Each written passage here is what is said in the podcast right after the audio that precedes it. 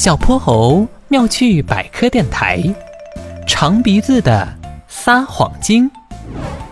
不好了，大事不好了！巨巨婴主任办公室那盆花打碎了，那可是巨婴主任最心爱的百合竹，你怎么这么不小心啊？要是被他发现了，不是不是我，我刚才从那边经过，就发现花盆的碎片被扔在门口，那会是谁啊？快去向巨婴主任道个歉吧！大家面面相觑，想到巨婴主任发火的样子。没有一个人敢承认。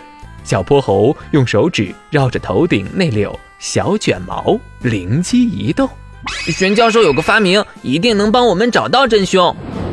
很快，小泼猴从实验室中拿回一个古怪的小玩意儿——大大的彩虹框眼镜，下面连接着红色的小丑鼻子。这是测谎鼻子，戴上它以后，如果说谎，鼻子就会咻的变长。这不是匹诺曹的故事吗？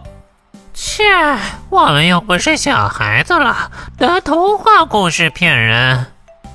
看大家都不相信，小泼猴把鼻子套在了哼哼猪脸上。哼哼，哼哼猪，刚才你路过巨婴主人办公室前去干什么了？这个，我我什么也没干，就是去上了个厕所。话音刚落。红色的测谎鼻子立马变长。哦，你在撒谎！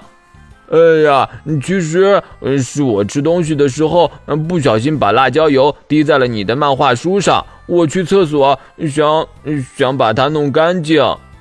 什么？那可是我新买的漫画书。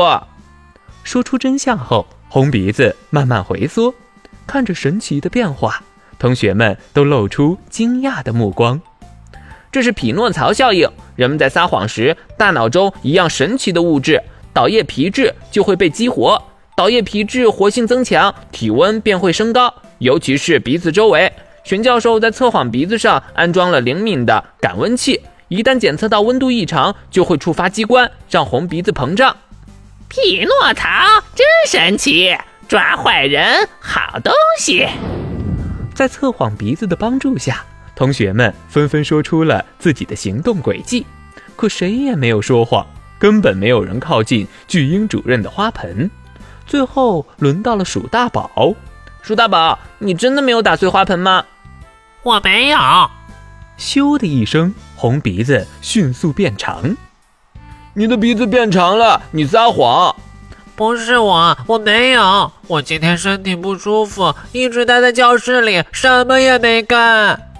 鼠大宝涨得脸色通红，连连摇头摆手，长鼻子也在空中轻轻晃动，没有一点缩回去的意思。鼠大宝做坏事，长鼻子撒谎精。